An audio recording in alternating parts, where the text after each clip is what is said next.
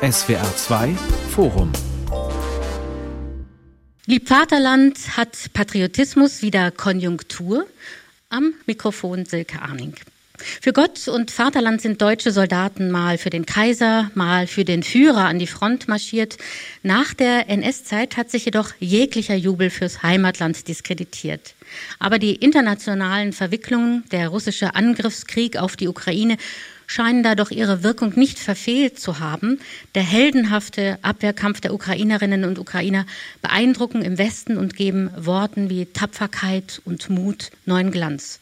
Verfängt eine solche Kriegsrhetorik auch in Deutschland? Welche Bilder von Gewalt und Vaterland werden transportiert? Wie wird Krieg möglicherweise neu gerechtfertigt?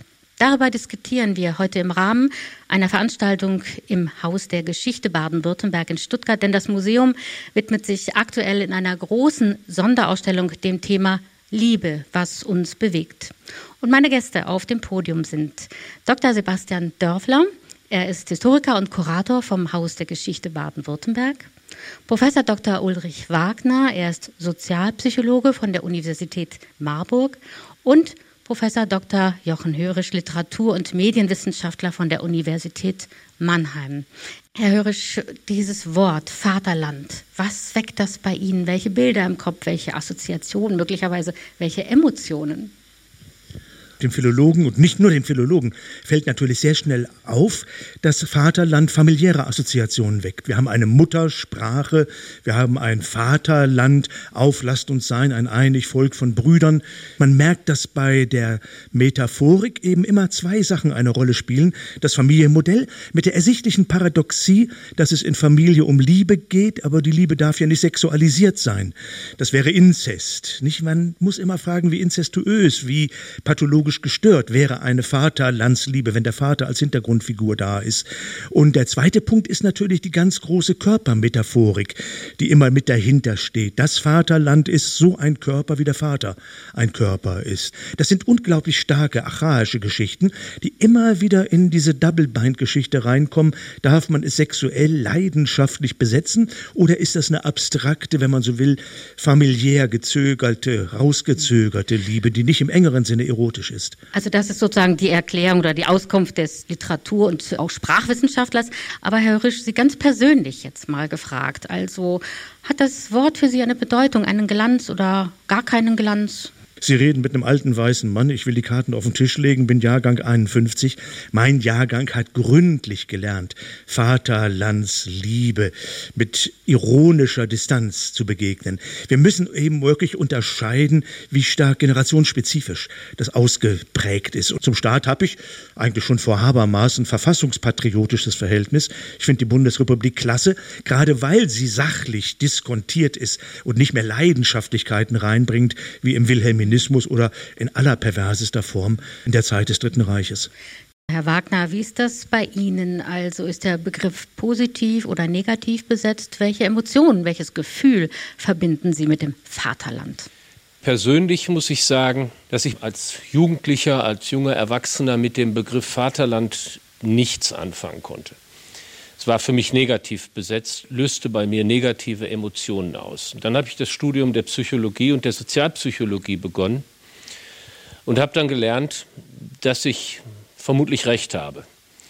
In der Sozialpsychologie wird Vaterlandsliebe unter dem Begriff Identifikation mit einer Gruppe abgehandelt. Das ist sozusagen der wissenschaftliche, der modellhafte Zugang. Und wir wissen aus ganz vielen empirischen Untersuchungen, dass Identifikation mit Gruppen eine Reihe von negativen Konsequenzen haben kann. Und dann habe ich mich im Laufe meiner akademischen Entwicklung weiter orientiert und habe mich der Organisationspsychologie zugewandt. Und da habe ich dann gelernt, dass es für Organisationen von großer Bedeutung ist, dass die Mitglieder der Organisation sich mit ihnen identifizieren. Und das ist sozusagen mein aktueller Zugang zu dem Begriff Vaterlandsliebe oder in meiner Terminologie Identifikation mit einer Gruppe.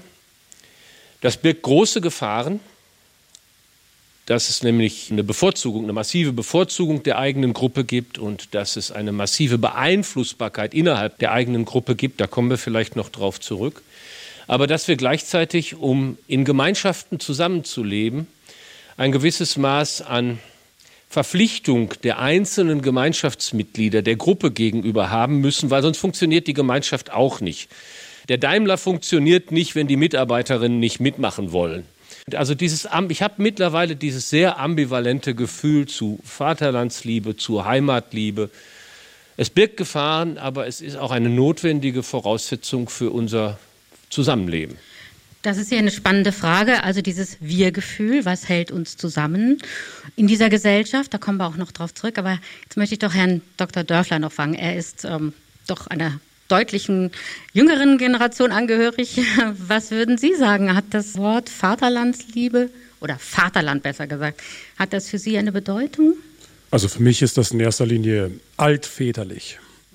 Also ich denke da an den Bundeskanzler meiner Jugend, Helmut Kohl. Gott segne unser deutsches Vaterland. Das hat sowas von wegen, ein, ein alter Mann redet seltsam. Jedenfalls war es meiner, ich sagen, Jugend oder als Jugendlicher hätte ich das so. Und als ähm, gelernter Historiker würde ich mal sagen, da gibt es ein schönes Zitat von Friedrich Dürrenmatt. Vaterland nennt sich der Staat immer dann, wenn er auf Mordtaten aus ist. Und das äh, ist, diese Assoziation drängt sich sozusagen für mich als, als Historiker dann auch immer auf. So, das Vaterland ist eigentlich sehr eng verbunden mit dem Tod für dasselbe. Oder als Rechtfertigung dafür, Leute in den Tod zu schicken. Jetzt haben Sie sich ja hier als äh, Kurator sehr intensiv mit der Ausstellung im Haus der Geschichte Baden-Württemberg befasst. Haben Sie eine Entdeckung gemacht? Wo liegt dieses Vaterland überhaupt? Ist es geografisch zu verorten oder doch tatsächlich nur, und dieser Spur gehen Sie ja in der Ausstellung nach, nur emotional? Also das ist genau das Thema unserer äh, Trilogie, sozusagen Emotion versus äh, rationale Geschichtsbetrachtung, Geschichtsentwicklungen. Das, was Herr Hörisch meinte, diese, diese nüchterne Form der Vaterlandsliebe wie auch immer man das nennen mag, Verfassungspatriotismus oder wie auch immer. Langt das, genügt das? Herr Wagner hat das ja auch schon angesprochen. So, ist das äh, als Band für die Gesellschaft ausreichend oder braucht es eben nicht doch auch mehr? Ich fand das ganz interessant in den letzten Jahren äh, so zu sehen, wie Amtseinführung in den USA funktioniert, Amtseinführung oder besser gesagt Amtsbeendigung in Großbritannien, wenn es um die Königin geht.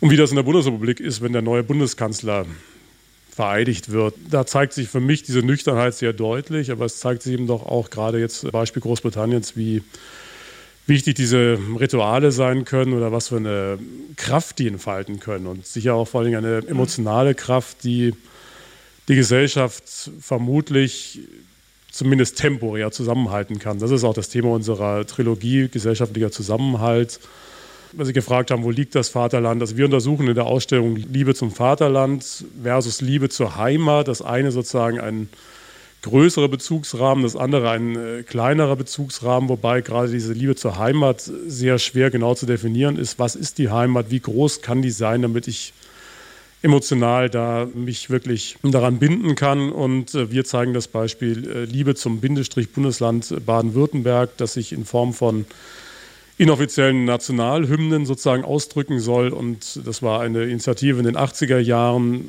Kreieren Sie eine Hymne für das Bindestrich Bundesland. Das ist absolut gescheitert. Das äh, war nicht möglich äh, zu etablieren. Es gibt das Badnerlied bekanntlich. Das hat eine gewisse Renaissance erlebt in den 90er Jahren, gerade im Zusammenhang mit Fußball. Aber das ist eben kleinräumiger noch als dieses Bindestrich Bundesland. Also das ist schwierig zu sagen, wie weit funktioniert emotionale Bindung. Herr Hörisch. Ich will einfach zwei Vergleiche ins Spiel bringen, um deutlich zu machen, wo das Problem unserer Fragestellung sein könnte. Vaterland. Ich denke, es gibt grundsätzlich zwei und natürlich auch 2000, man kann das subtilisieren, Grundmöglichkeiten, dass man von vornherein anerkennt, dass Vaterland ein Konstrukt ist. Beispiel die Schweiz.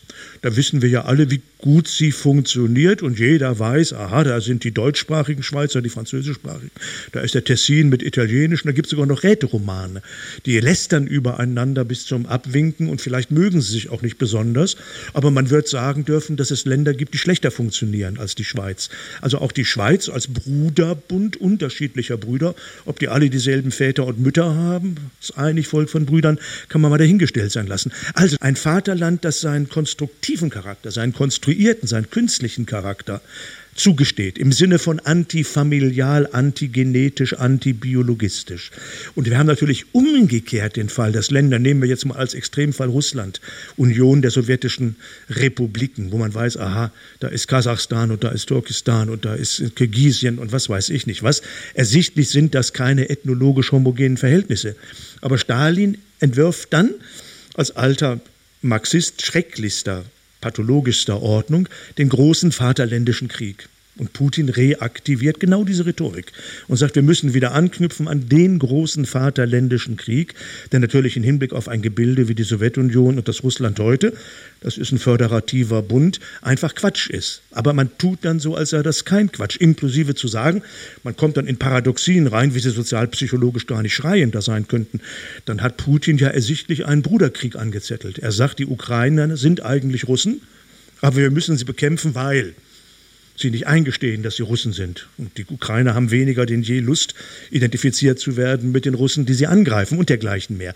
Also worauf will ich raus? Wenn man Vaterlandsrhetorik, wir gehören zusammen, als Konstrukt anerkennt und sagt, aha, wir tun so, als ob und wir sind uns des technischen Kunstcharakters bewusst, ist man, glaube ich, einen entscheidenden Schritt weiter, als wenn man essentialistisch, gar genetisch, biologistisch argumentiert, aha, wir kommen alle aus demselben Stall. Ja, ich will an das anschließen, was Herr Hörisch gesagt hat. Trotzdem entstehen die Debatten um den Wert des Vaterlandes oder den Wert der Nation oder der Versuch von Nationalisten, die Nation aufzuwerten, natürlich immer über solche biologischen Unterschiede. Die Behauptung, die Menschen, die in einem Land leben, hätten größere biologische Ähnlichkeit zueinander als der, der Unterschied zu Menschen in anderen Ländern. Es gibt die Jenaer Erklärung, ich glaube, die ist jetzt anderthalb Jahre alt, von Genetikern, die sich das Genmaterial über die Jahrtausende hinweg angeschaut haben und dann feststellen können, es gibt keine klaren Grenzen zwischen genetischer äh, Ausstattung der Menschen und den nationalen Grenzen. Also Vaterland, nationale Zugehörigkeit ist in der Tat völlig artifiziell. Es gibt psychologische Experimente, mit denen wir zeigen können, dass wir Menschen beliebig zufällig einer Gruppe zuordnen. Und die Menschen wissen sogar, dass das zufällig ist. Also Sie zwei da, Sie sind die grüne Gruppe und wir sind die blaue Gruppe. Und anschließend werden die Menschen unter einem Vorwand, die Versuchsteilnehmerinnen unter einem Vorwand dann aufgefordert, Gewinne zu verteilen, die Gruppen sich trotzdem bevorzugen. Woran man sieht, wie artifiziell solche Gruppenzuteilungen sind. Aber daran liegt auch gleichzeitig wieder die Gefährlichkeit. Weil Gruppenzuweisungen lassen sich damit auch künstlich ausrufen. Propagandisten können erklären, angeblich gäbe es ein größeres Maß an Ähnlichkeit innerhalb einer bestimmten Gruppe. Und das Problem, was dann genau entsteht, ist, dass sich Gruppen konstituieren dadurch, dass sie sich versuchen, positiv von den artifiziellen anderen Gruppen abzusetzen. Habermas hat mal versucht, unterschiedliche Formen der Identifikation mit dem Vaterland oder mit Gruppen ganz allgemein zu unterscheiden. Und das fände ich wichtig, wenn wir das auch versuchen, hier auseinanderzuhalten. Häufig wird die Identifikation mit dem Vaterland oder mit welcher Gruppe auch immer, dadurch hergestellt, dass man sich von den anderen abgrenzt und dass man versucht, durch diese Abgrenzung die eigene Gruppe besser dastehen zu lassen als die anderen.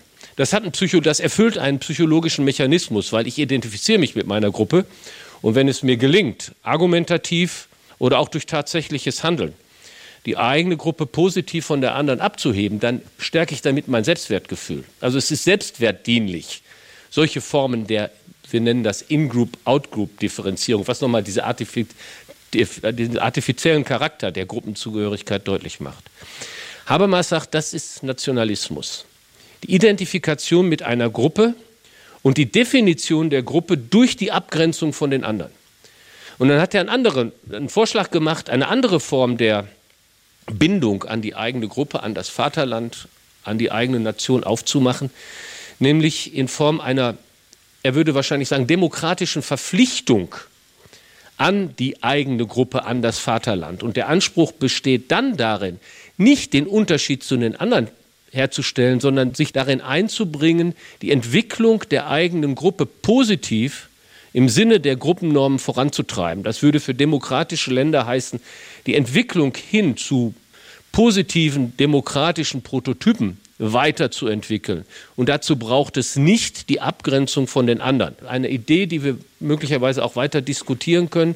Wie kann man die positiven Effekte von Identifikation mit Gruppen, von Identifikation mit dem Vaterland nutzen, sodass wir uns auch engagieren für unsere Gemeinschaft, ohne gleichzeitig das zu nutzen, um andere damit abzuwerten. Ich glaube, aus äh, historischer Sicht ist das das große Problem. Natürlich ist es artifiziell, ist so eine Nation eine erdachte Gemeinschaft, aber sie wird halt sehr wirkmächtig trotz dessen. So, weil äh, in den Köpfen nimmt sie Gestalt an, existiert sie und wird handlungsleitend und kann aber, wie Sie, Herr Wagner, ja auch gesagt haben, natürlich auch eine positive Kraft entfalten. So kann auch Fortschritt erzielen, so innerhalb eines bestimmten Rahmens, häufig da auch wieder in Abgrenzung von anderen. Also das ist leider untrennbar miteinander verbunden, dieses Ausgrenzende, der negative Charakter dieser Nationsbildung, aber eben auch das Positive, was daraus folgen kann.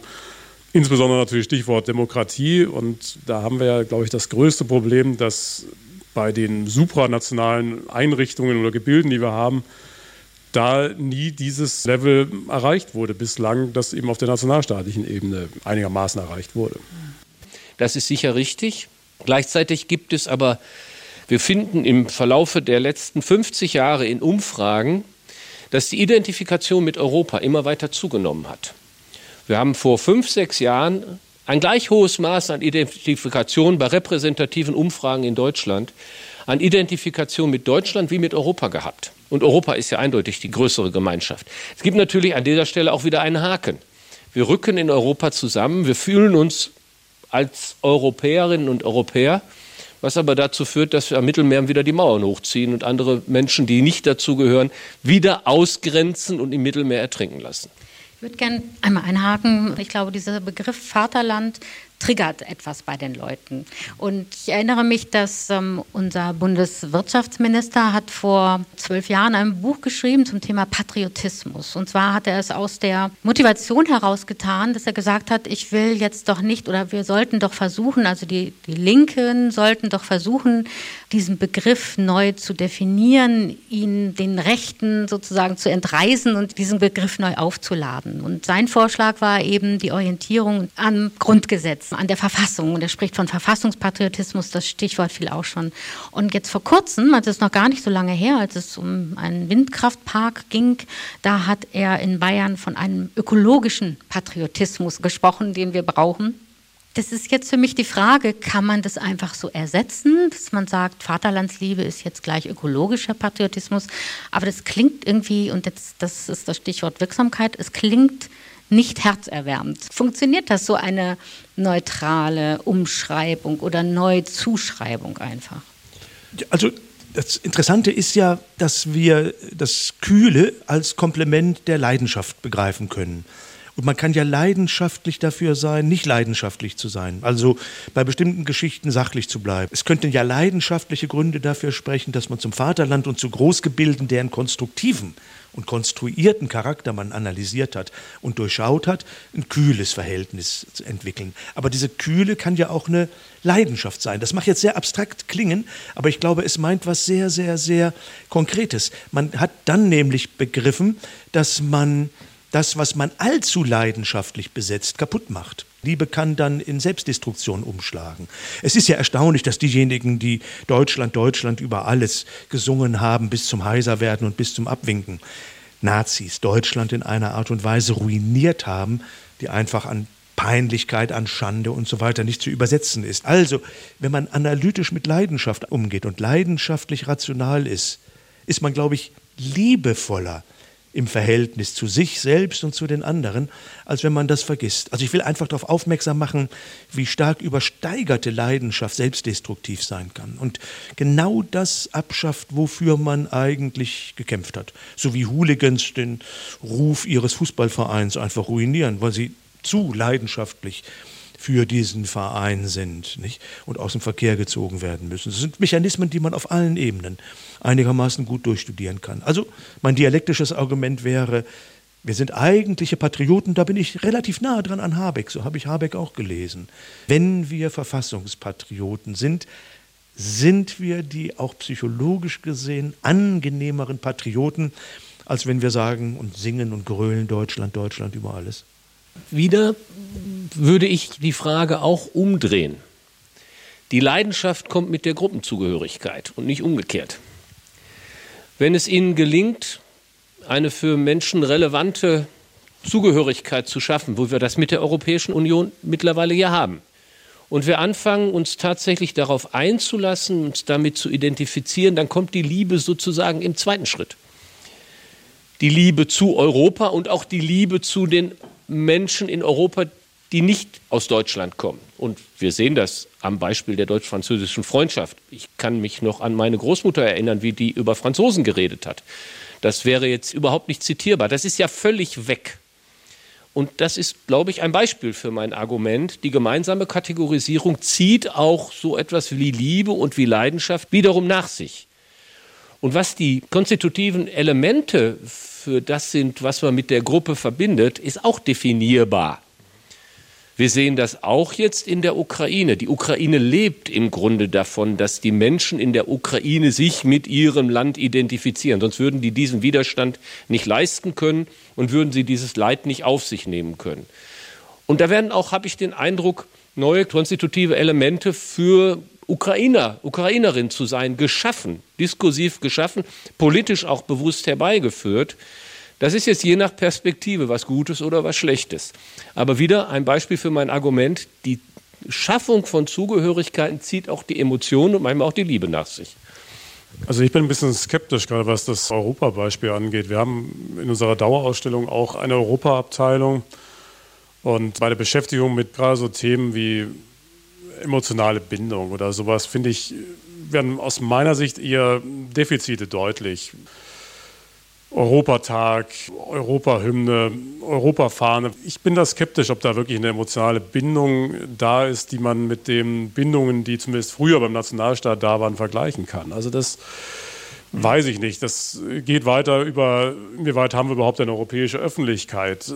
Man muss ja eigentlich nur Zeitungen aus verschiedenen Ländern sich die Headlines ansehen und sieht, da wird häufig über völlig unterschiedliche Sachen berichtet, so, die man selber überhaupt nicht versteht, so, weil das irgendwelche innenpolitischen Themen sind. Äh, wenn man da nicht Spezialist ist und das permanent verfolgt, äh, weiß man gar nicht, worum es da geht eigentlich. Wir haben keine europäischen Parteien in dem Sinne. Also ich sehe da eher Defizite und eher Beispiele dafür, dass es eben sehr schwierig ist, diese Bindewirkung des Nationalstaats zu reproduzieren, eben auf so einem supranationalen Gebilde. Also ich weiß nicht, ob da wirklich die Emotionen hinterher folgen und ähm, deswegen bin ich auch beim Verfassungspatriotismus. Also absolut nachvollziehbar, was Sie sagen. Skeptisch. Es ist sehr schwer, sich emotional mit Europa so abzufinden, dass ich sage, aha, die Finnen und die Portugiesen, die Spanier und die Griechen und so weiter. Ich kenne die, ich bin damit vertraut, das ist mein Europa. Mein Gegenargument oder eher ein Komplementärargument wäre, weil ich mich auch als wirklich leidenschaftlicher Europa-Fan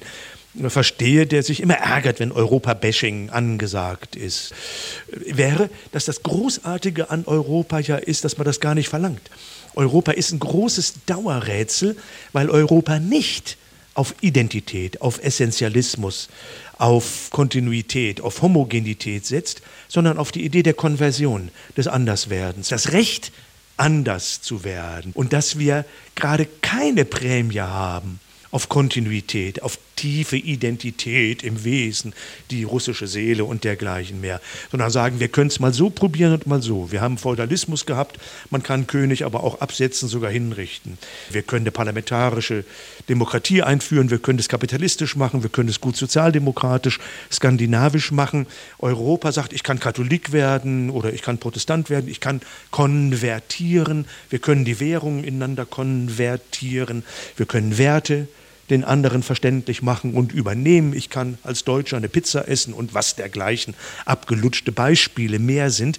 Es ist gut, wenn ich anders werde. und wenn nicht anders werden kann. Die Idee von Europa ist, wir haben kein Vaterland, sondern wir haben die Idee der reizvollen Veränderung. Ich habe das Recht, ein anderer zu werden. Und das ist ein ganz, ganz großartiges Recht. SWR2 Forum Lieb Vaterland hat Patriotismus wieder Konjunktur heute aus dem Haus der Geschichte Baden-Württemberg in Stuttgart und darüber diskutieren Sebastian Dörfler, Kurator hier im Museum, Ulrich Wagner, Sozialpsychologe von der Universität Marburg und Jochen Hörisch, Literatur- und Medienwissenschaftler von der Universität Mannheim.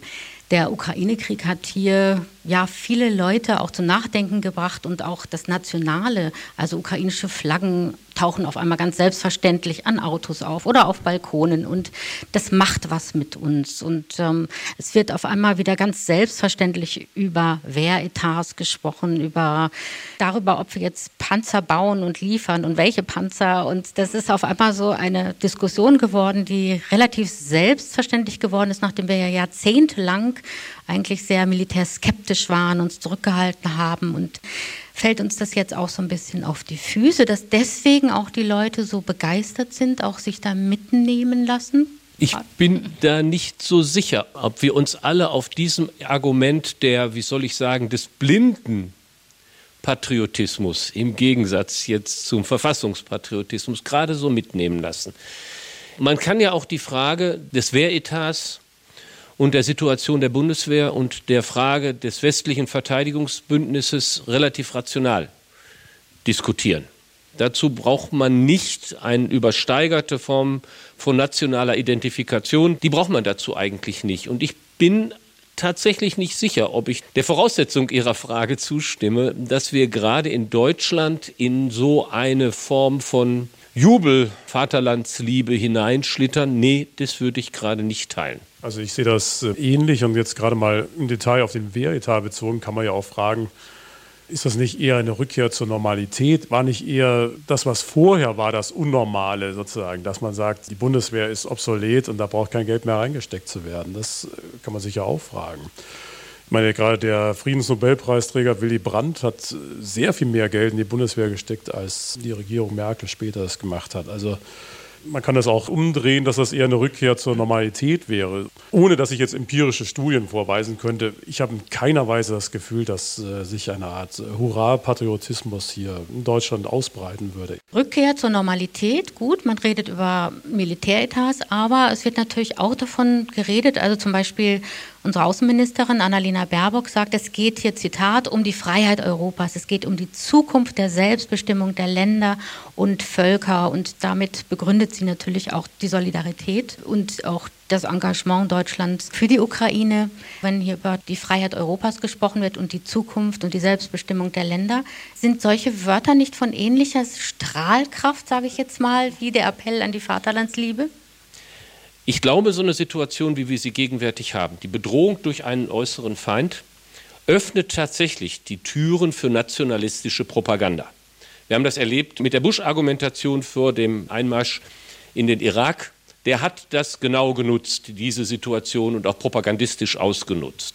Aber das würde ich bei Baerbock jetzt nicht unterstellen. Baerbock hat tatsächlich in eine Richtung von Verfassungspatriotismus hin argumentiert, indem sie gesagt hat, wir müssen das demokratische System des Westens insgesamt schützen, die demokratischen Systeme der Welt schützen. Insofern würde ich sie da nicht einordnen wollen. Aber ich sehe natürlich schon die Gefahr, die Situation, Bedrohung durch äußere Feinde, militärische Aufrüstung öffnet die Tür für Populisten und Propagandisten, die das weiter ausweiten glaube, da haben Sie mich jetzt auch missverstanden. Ich wollte eigentlich nur fragen, ob diese Begriffe, die dann eben jetzt fallen, also es ist wirklich von Vaterland geredet, es wird eben von der Zukunft Europas geredet und von der Freiheit und der Solidarität, ob das eben sozusagen die modernen Umschreibungen sind für, für etwas, was man eben einstehen muss und was eben eine gewisse patriotische, in Anführungsstrichen, Haltung verlangt. Das war einfach nur die Frage. Also ich wollte um Gottes Willen Frau Baerbock keine Propaganda unterstellen. Und die Frage ist einfach auch, wie sich die Sprache oder auch wie sich die Begrifflichkeiten vielleicht auch in der Öffentlichkeit verändert haben und in der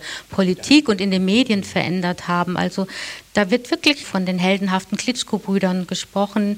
Diese Vokabeln sind einfach im Raum. Das muss man einfach konstatieren. Und das war einfach nur meine Frage. Was bewirkt sowas bei den Leuten? Was, was kommt da an? Kommt da nichts an oder triggert es etwas? Das war eigentlich nur meine Frage. Also ich sehe da verschiedene Ebenen. Also die Argumentation der Politik, gerade auch bei Frau Baerbock, wirkt auf mich immer eher wie soll man sagen, ja, juristisch ist vielleicht falsch gesagt, aber es geht um eine Rechtsordnung, die bedroht ist, die zerstört ist durch diesen Angriffskrieg, auch wie der Bundeskanzler das, glaube ich, auch äh, formuliert hat.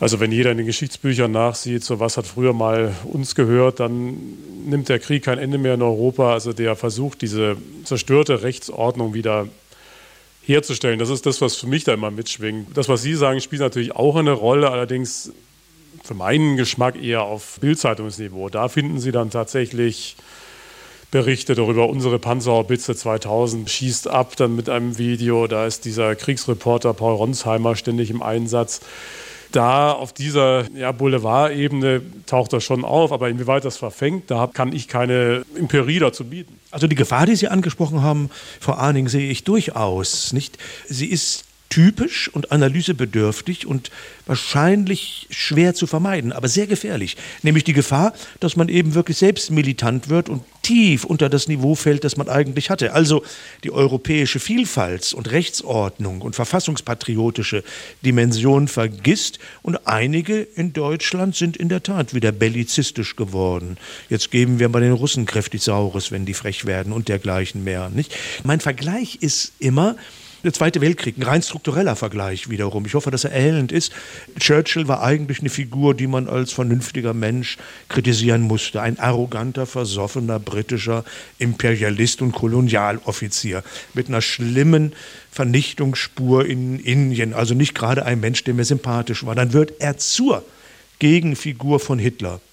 Und ich finde diesen Menschen, den man kritisieren musste nach Strich und Faden, auf einmal interessant und sympathisch und sage, ach, jetzt bin ich doch bei allen Bedenken gegen Churchill für Churchill und würde mir wünschen, dass er als Antipode von Hitler sich durchsetzt. Und so kam es dann ja auch.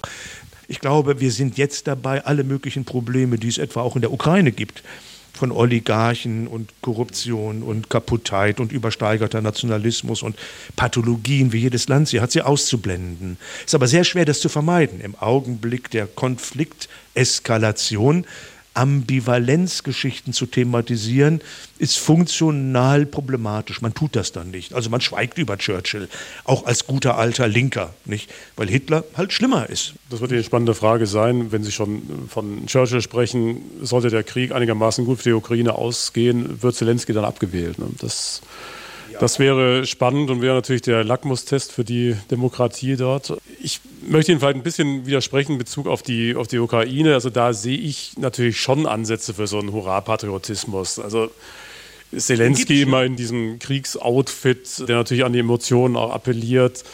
Ist es klar, dass es Kriegsverbrechen auch von ukrainischer Seite gibt. Und äh, es wird sehr wichtig sein, bei aller Sympathie und Unterstützung sich trotzdem einen kritischen Blick darauf zu bewahren was aber aus meiner Sicht, Sie können mir gerne widersprechen, schon der Fall ist. Man liest auch immer wieder Berichte eben auch über Kriegsverbrechen der Ukrainer. Man sieht Berichte, dass ukrainische Soldaten faschistische Symbole zeigen, also diese abgewandelten äh, Totenkopf von der Totenkopfdivision und so weiter. Also für meinen Geschmack ist die Berichterstattung äh, durchaus angemessen kritisch, aber vielleicht äh, täusche ich mich da auch.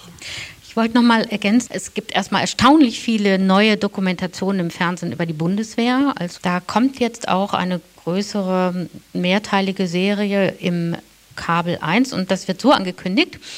Seit der russischen Invasion in der Ukraine ist das Bewusstsein für die Streitkräfte wieder stärker geworden. Allerdings fehlt drei Jahrzehnte nach Ende des Kalten Krieges und mehr als zehn Jahre nach der Abschaffung des verpflichtenden Grundwehrdienstes vielen Bürgerinnen und Bürgern eine konkrete Vorstellung davon, was es tatsächlich bedeutet, heute Soldat oder Soldatin in der Bundeswehr zu sein. Dem will Kabel 1 nun also entgegenwirken. Ist das ein Zufall? Wir haben uns die Welt zu friedlich gemacht. Ich will die Karten auf den Tisch legen, ich bin Kriegsdienstverweigerer. Ich merke auf einmal, dass ich vieles nicht weiß, was die angemessene Reaktion wäre. Nachgeben, ich zögere sehr, ob man nach Irak und nach Tschetschenien und nach Kasachstan und nach den Drohungen gegenüber baltischen Staaten die richtige Strategie hätte, wenn man jetzt gegenüber Putin nachgiebig wäre. Und das hieße eben in der Tat, dass das sehr distanzierte Bild, das uns ja übrigens auch sehr stark gemacht hat, der Bundeswehr, wie die unterfinanziert ist. Man darf nicht vergessen, all das Geld, das nicht in die Bundeswehr gelaufen ist, ist in andere Bereiche Infrastruktur, Ausbildung, Wirtschaftsförderung gegangen. Deutschland ist ja auch stark geworden, weil es eine schwache Bundeswehr hatte. Nicht? Noch zu meinen Verweigerungszeiten war, glaube ich, der Wehretat, so hieß das so schön, war, glaube ich, noch der teuerste. Heute ist der Sozialetat mit Abstand, ich glaube, vier, fünfmal so groß wie der Bundeswehretat. Also es war produktiv, die Bundeswehr klein zu halten. Ich habe nicht den Eindruck, dass die gegenwärtige Debatte über den Umgang mit Militär in Deutschland sehr stark, wie soll ich sagen, psychologisch aufgeladen ist und über solche Mechanismen wie Überidentifikation mit dem Vaterland läuft. Den Eindruck habe ich tatsächlich nicht. Wir verlangen doch von unserem System, von unserer Demokratie, dass wir versuchen, rationale Entscheidungen zu treffen. Und wir als Bürgerinnen und Bürger sind aufgefordert, nach rationalen Kriterien die Parteien zu wählen, deren Programm wir für das Beste halten. Ich habe den Eindruck, wir haben im Moment in Deutschland in Bezug auf den Umgang mit dem Ukraine-Krieg, in Bezug auf den Überfall Russlands auf die Ukraine, auch in der Friedensbewegung eine sehr deutlich kontroverse Diskussion, die nur schwer zu lösen ist. Ich würde die klassifizieren als die eher alte linke Friedensbewegung, die sagt sofort Waffenstillstand. Das Argument, damit würde man Menschenleben retten, ist wahrscheinlich richtig. Aber da steht natürlich was anderes auf dem Spiel, nämlich das Selbstbestimmungsrecht der Ukrainerinnen und Ukrainer, der es mit einer Kapitulation völlig verloren gehen würde, ist auch ein Wert.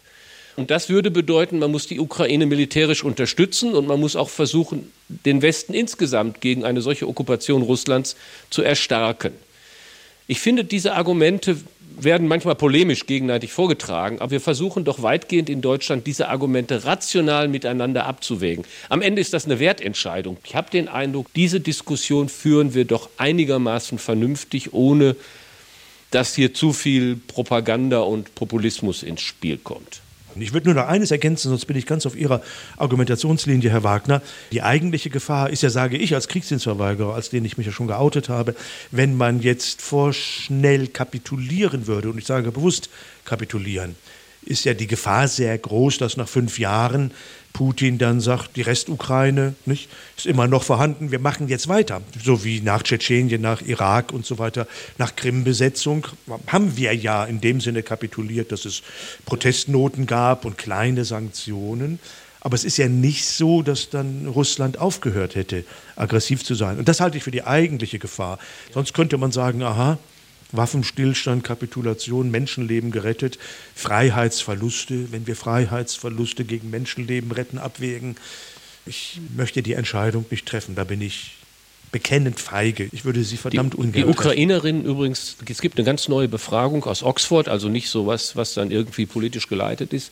Eine Befragung aus Oxford, die wird jetzt veröffentlicht. In den Teilen der Ukraine, die nicht direkt vom Krieg betroffen sind, sind mit überwältigender Mehrheit plädieren die dafür, diese Verteidigung der Ukraine fortzusetzen. Ich möchte vielleicht noch ergänzen zu der Frage, ob eben so eine Art Hurra-Patriotismus sich bei uns breit macht. So, ich äh, sehe das auch deswegen nicht, weil wir hatten ja eigentlich diese Diskussion über Krieg und Frieden auch schon Anfang der 2000er Jahre. Wir hatten hier im Haus der Geschichte, im gleichen Saal hier, eine Diskussion anlässlich unserer Ausstellung zum Ersten Weltkrieg 2014, 2015. Wie geht das heutige Deutschland mit Krieg um, mit Veteranen um? Wir hatten Veteranen hier vom Einsatz in Afghanistan, auf dem Balkan und ähm, die fühlten sich von der Gesellschaft eigentlich komplett im Stich gelassen. Das war eigentlich für mich auch eher ein Indiz dafür, dass Begeisterung für Krieg in keiner Weise hier entfacht werden kann. Also man hatte Anfang der 2000er Jahre diese Auslandseinsätze, wie man sagte. Ne?